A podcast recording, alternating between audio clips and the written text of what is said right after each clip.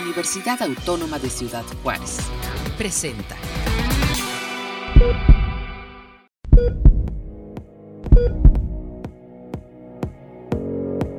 El equilibrio de nuestra salud se logra atendiendo aspectos físicos, nutricionales, emocionales, biológicos y más.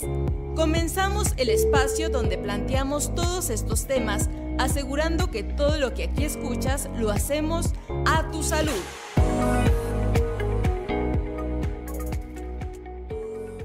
Amigos, bienvenidos a una emisión más de A Tu Salud.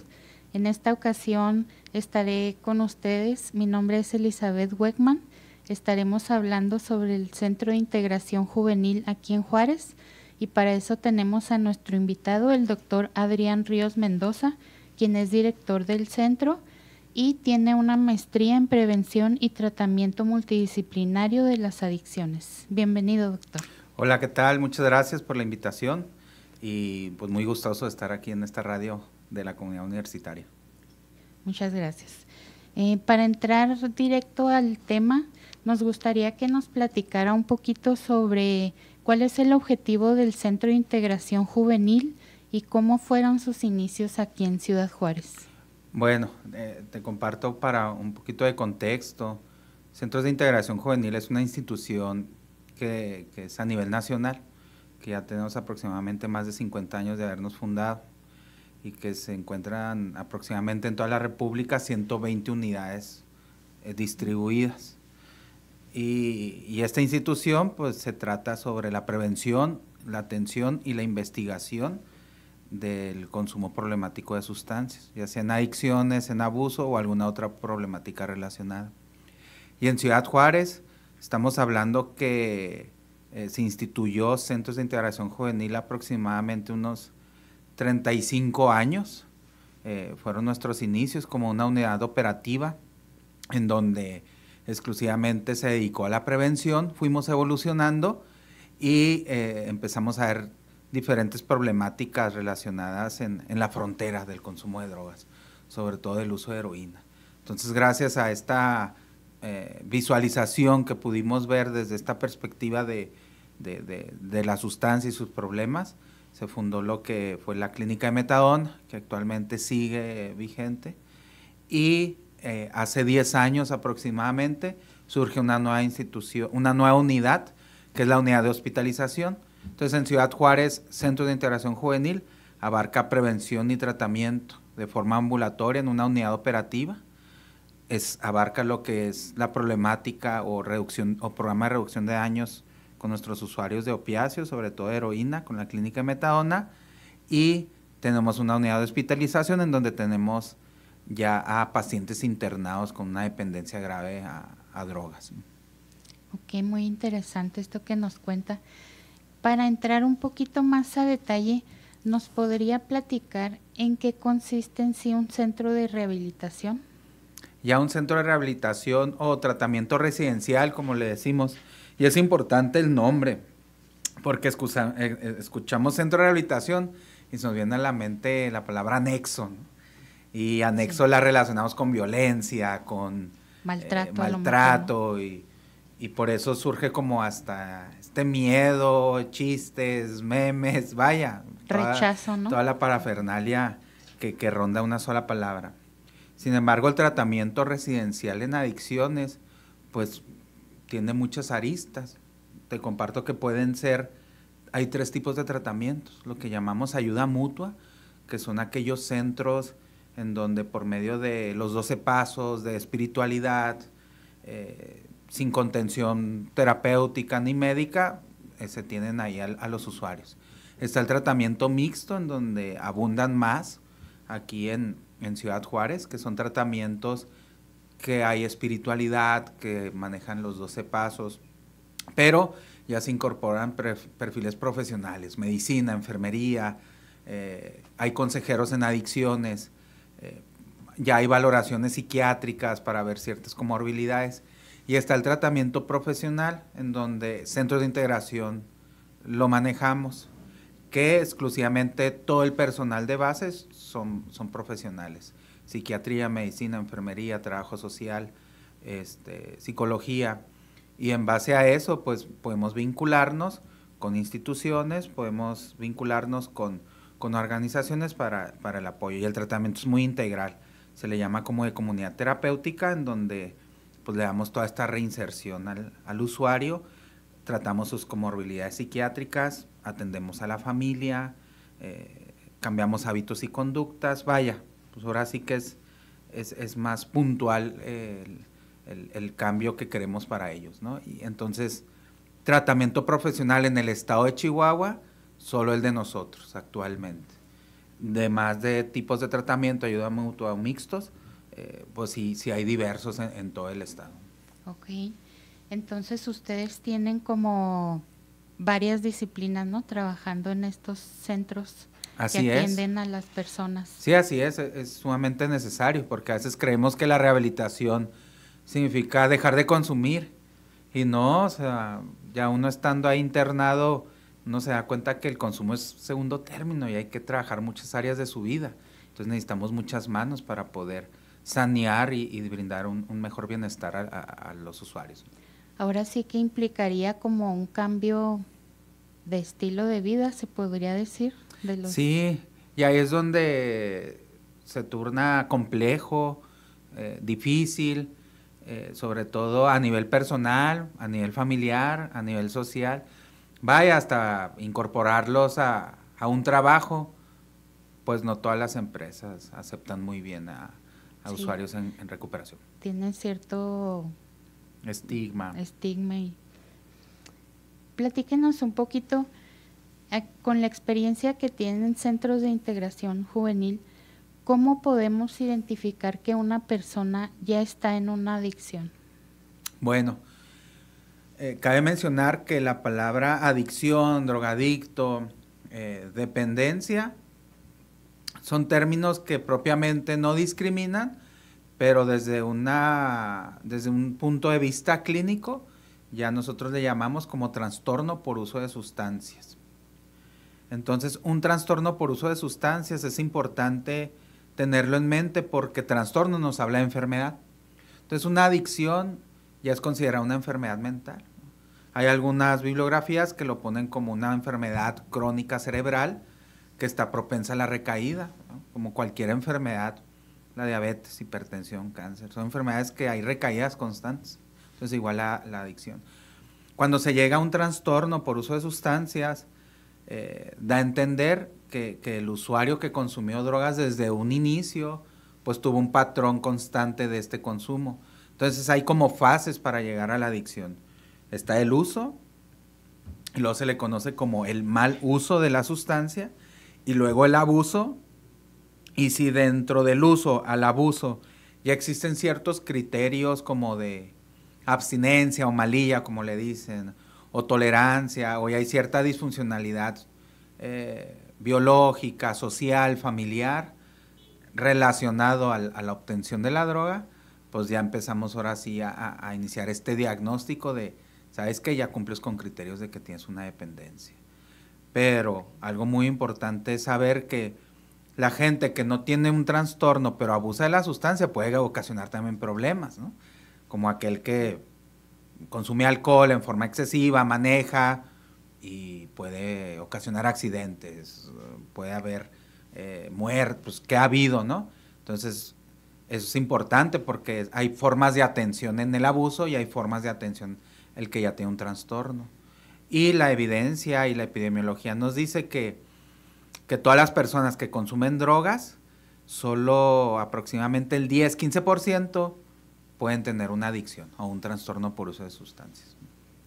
Ok, entonces no, no toda la persona que alguna vez haya usado una, una sustancia, una droga en su vida, se considera como adicto. Así es. Puede que una vez la probó y no pasó nada y...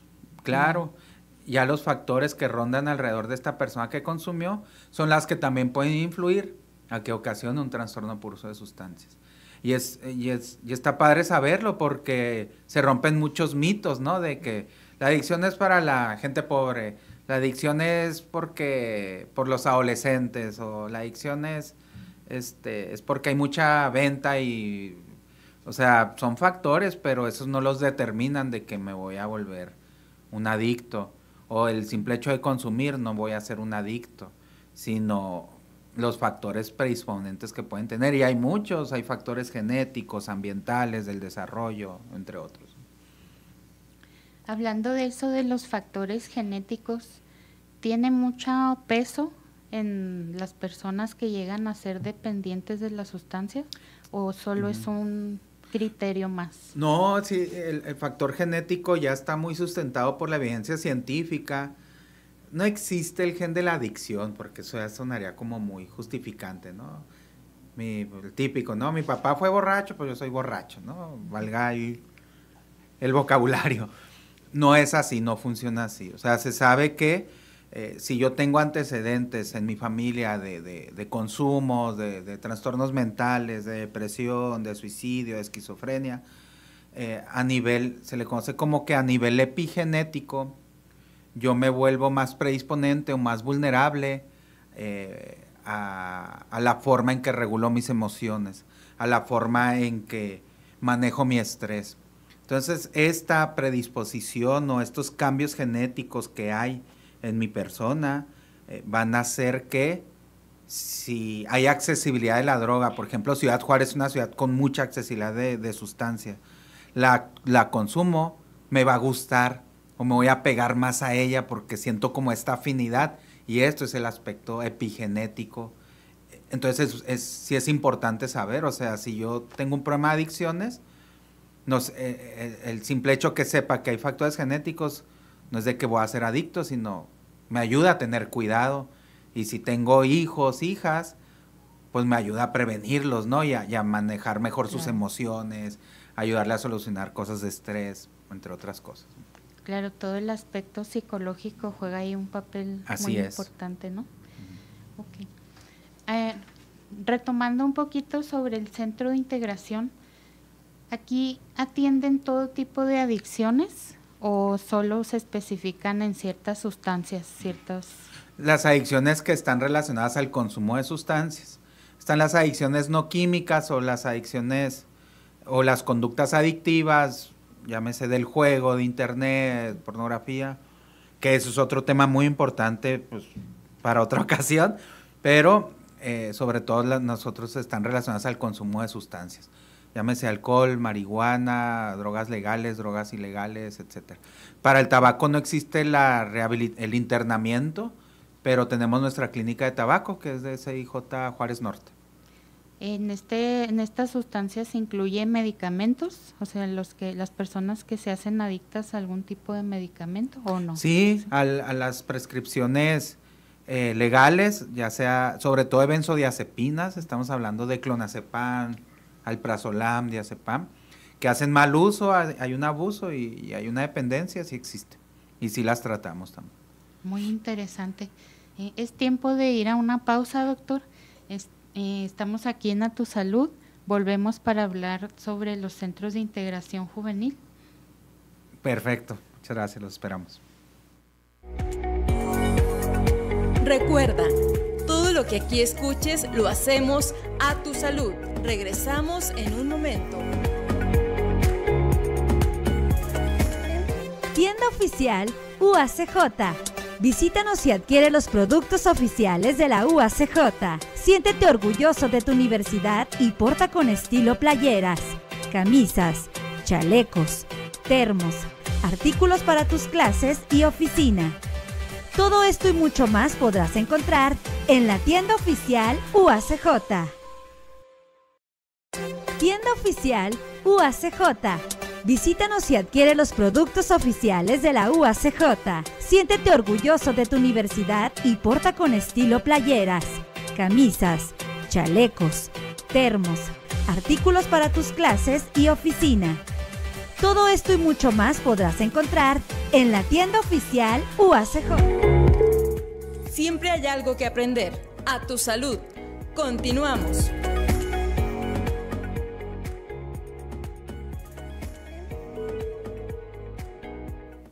Muchas gracias por continuar con nosotros aquí en A Tu Salud. Regresamos para platicar sobre los centros de integración juvenil con el doctor, eh, con el doctor Adrián Ríos Mendoza, director del centro. Eh, para continuar con el tema, doctor, ¿cómo es este proceso en donde los, las personas se van enganchando con la droga? ¿Cómo inician comúnmente? Ok. Fíjate que, bueno, más que de experiencia, pues nos debemos de basar en, en algo que existe, que llamamos ENCODAT, que son las encuestas nacionales del consumo de drogas, alcohol y tabaco, que la realiza un organismo federal, que es la Comisión Nacional de Adicciones.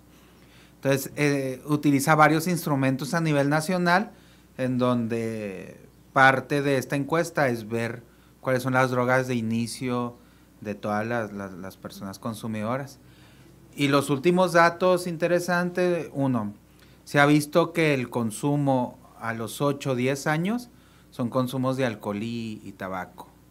Y a los 11, 12 años eh, ya es un consumo de marihuana. Entonces esto es importante. No es de que las drogas abran la puerta a otras drogas, no es eso, porque a veces como que satanizamos la sustancia.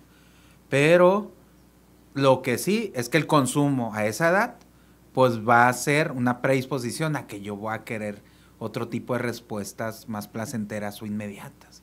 Entonces, estas drogas de inicio, marihuana, alcohol y tabaco, a los 8, 11, 12 años no deben de ser, para nada, pero pues se dan. Algo muy importante que hay que saber es que Chihuahua ocupa el primer lugar y estamos por arriba de la media nacional del consumo de alcohol. Eh, hay otro tipo de datos epidemiológicos donde después del COVID aumentó el consumo de alcohol en mujeres, aumentó el consumo de ansiolíticos, llámese clonazepam, alprazolam en mujeres, y sobre todo el aumento de consumo de vaporizadores por, los adolescentes, en donde ya este, adolescentes de 10, 11 años iniciaron con el vape y también utilizan marihuana sintética que desconocen mucho los efectos y es, es una marihuana muy potente que la utilizan en plumas y en sabores y se está dando mucho en la, en la, en la comunidad de adolescentes, de preparatoria y que está causando estrago. Vaya, hasta ya ahí se han detectado sobredosis importantes de marihuana, cosa que antes no había. Entonces, eh, podríamos decir que estas drogas eh, legales son las que han permitido que eh, se normalice el consumo a bajas edades y que esto aunado a ciertas circunstancias familiares y sociales, eh, abunda el consumo de marihuana, por esto de la legalidad, de, normalización del consumo, pero definitivamente lo que sí puedo decir es que el consumo en adolescentes no debe ser, independientemente si es legal, si no es legal, no hemos de permitir, pero desde este, no desde un aspecto moral, sino desde un aspecto neurobiológico. O sea, no podemos permitir que nuestros adolescentes desarrollen su cerebro con consumo de drogas. Lo podemos desarrollar de otras formas. Entonces, aunado a esto, ya después hemos visto consumo, sobre todo en jóvenes, de cristal, de cocaína. Y pues este tipo de, uso ya hace que, la conducta adictiva eh, siga corriendo y, ya se divide en varios grupos. Estamos hablando ya de los que se apoyan mucho las drogas psicodélicas, ya llámese LSD, hongos, a las drogas sintéticas, llámese tachas, pero en sí, alcohol, marihuana y cristal. Y aquí en la frontera, heroína ya en los adultos, adultos jóvenes. Ahorita con el uso de fentanilo hay, algunos consumos. Todavía no hay como una buena curva epidemiológica para decir cuántos hay, o sea, no existe. Eh, solo se habla de incautaciones, que eso es otro problema pero este pues ya están ya están rondando ahí en, la comunidad juarense. Y estos estos consumos que se dan a muy temprana edad aumentan la probabilidad de que ese niño sea dependiente cuando Así es. Sí, es un pronóstico, se le llama, es un factor que se llama factor del desarrollo. Un cerebro maduro eh, un cerebro maduro que es aquel cerebro que ya puede tomar decisiones, que hay cierto control de impulsos, que ya forjó su personalidad y, puede ser funcional en sus relaciones interpersonales. Ese es un cerebro maduro. Es a los entre los 21 y 24 años de edad. Entonces, imagínate un cerebro inmaduro donde la impulsividad gana, donde las emociones no se regulan todavía adecuadamente. Necesita este, autoridades con una crianza positiva y que es difícil que se brinde a veces. Este, pues aprende a madurar su cerebro con sustancias, ¿no? Con químico, con, con exceso de, de, químicos cerebrales. Entonces eso hace que su conducta, sus rasgos de personalidad sean la búsqueda de novedad, sean la búsqueda de, de buscar algo rápido. ¿ah? Por eso el Internet engancha, por eso el dar videos a los niños, a los bebés, pues no es bueno porque les estamos enseñando a, a buscar placer, por así decirlo, de una forma muy inmediata. Y eso hace que sus conductas después, o la búsqueda de regularse o de confrontar problemas o de tomar decisiones, sea mediante el consumo de drogas. Por eso hace un pronóstico favorable a que sea una persona dependiente en la adolescencia o en la adultez. Y dentro de los tratamientos que se otorgan, ¿qué, qué papel tiene la terapia psicológica? ¿Es muy importante o pasa a segundo plano dependiendo de la sustancia? No, es sumamente importante. O sea, mm, psicología, que dicho sea de paso, nosotros estamos este, con convenio de la UACJ para recibir a prestadores de servicio social de prácticas en, trabajo social y en psicología, porque sabemos que son muy importantes y, y la UACJ nos apoya muchísimo y hemos visto muy buenas generaciones en nuestro centro. Este, pero pues la psicología, hay evidencia científica que las terapias basadas en la evidencia, porque muchas terapias que no están como comprobadas con, con evidencia sustentable, ¿no? Pero, por ejemplo, terapias cognitivo-conductuales, las nuevas terapias contextuales como la aceptación y compromiso, eh, dialéctica conductual, vaya, pues hay, hay, varias que, que, son serias, ayudan mucho al, cambio de hábitos, a vivir el presente de una forma consciente, a, a, que sus pensamientos no sean tan distorsionados y ubicarlos. O sea, es súper importante no podemos apoyarnos en una sola especialidad para atender adicciones, debe ser una sola línea, ¿no? Psiquiatría, psicología, trabajo social, nutrición, pediatría, ginecología, vaya, ahora sí que cualquier, cualquier profesión que, que, sea experto en la materia de adicciones puede entrar. y la psicología, pues, es, es, como casi obligatorio, ¿no? Que haya. Y en, en, en los centros de integración juvenil, aparte de atender a la persona dependiente, ¿dan servicio también a las familiares? Sí, así es. Eh, los terapeutas que manejan adicciones, bueno, no es que sea una regla, pero es lo mejor, pues deben de tener su maestría en terapia familiar. Aquí en nuestra institución, en Ciudad Juárez, pues todos nuestros terapeutas son, son terapeutas familiares y es un requisito indispensable que cuando se incorporan en nuestra unidad, eh, estén en pláticas de familiares semanales y aparte se da la terapia familiar. Entonces, eh, cambiar las dinámicas, la forma de comunicación en las familias es muy importante para que la recaída no sea tan rápida o que no exista recaída y que existan mejores acuerdos y límites entre ellos. Y hay personas que logran, ¿cómo poder decirlo?, superar la dependencia o tienen como siempre esta recaída, es algo que es constante o... Sí, el chiste es que por eso mismo psicoeducar a las familias o los que o las redes de apoyo del, del que se está tratando, se dice que la recaída es parte del proceso de rehabilitación. ¿Por qué? Porque es una enfermedad, es un trastorno y hay que verlo desde esta perspectiva. Entonces el objetivo de un tratamiento de adicciones, si yo como adictólogo digo, mi único objetivo es que nunca consumas, híjole, es muy difícil. Porque pues la historia de cada uno ver aspectos cerebrales, daños, comorbilidades, hay depresión, hay ansiedad, hay bipolaridad, hay unos con esquizofrenia, psicosis, trastornos de la personalidad. Vaya, o sea, pues es un abanico de patologías psiquiátricas que a veces cargan. Entonces, pues estos pronósticos reservados hacen que, pues hay que cambiar nuestros objetos y decir, ok, pues tal vez de las 10 drogas que consumes vas a dejar de consumir 8 y vas a fumar, pero bueno, vamos a tratar de ser funcionales con el tabaco o mínimo disminuir para que no te un infarto o, vamos a hacer ejercicio, o sea, hay que cambiar, pues, deben de ser planes muy individualizados y, estar abiertos a la recaída, no en el sentido de que, ay, vas a recaer, sino cuando uno tiene la apertura de la recaída, pues aprende a ser más cuidadoso. Si sé que no sé, alguien que se pone a dieta, si sé que todos los días puedo romper la dieta, pues siempre hay que pensar así para decir, hoy no. Entonces ese es el chiste de, de que puede haber recaída, pero eso no es un fracaso, porque muchas familias lo ven así. No, pues ya fracasó el gasto que hicimos, etcétera, no sirve para nada y hay muchos, muchas etiquetas. Y no, o sea, no es un fracaso, simplemente pues esta recaída es un punto de oportunidad para ver qué cosas más faltaron de arreglar. Sí, muchas veces la familia se desanima, ¿no? Con estas recaídas. Y es entendible también, ¿no? Porque pues nosotros lo vemos ahí, pero no vivimos con él 24 horas y, y todo lo que les han hecho. O sea, pues hay que empatizar también con ellos, pero pues también tenemos que ayudarles a reconocer o tener cierta conciencia de conductas que son muy difíciles de cambiar, muy difíciles. Sí, claro, sí.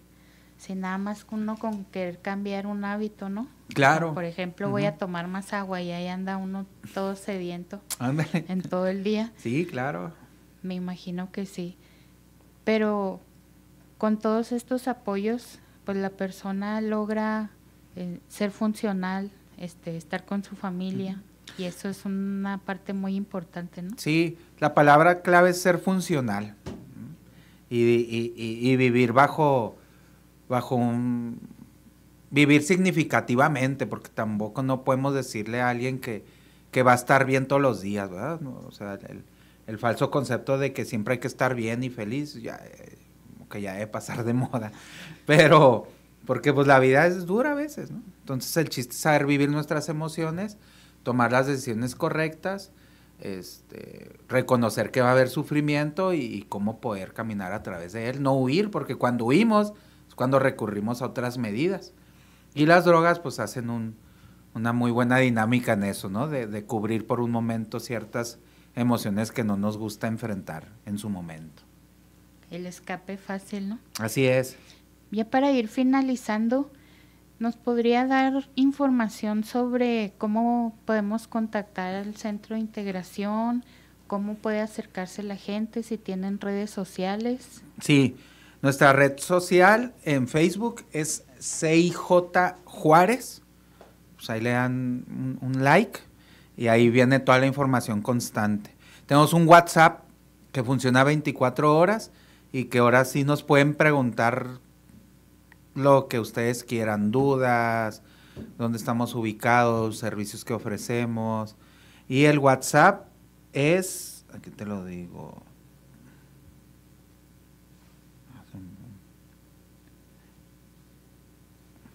Mientras en Facebook es CIJ Juárez, ¿verdad? Juárez. Y el WhatsApp es 656 129 45 17.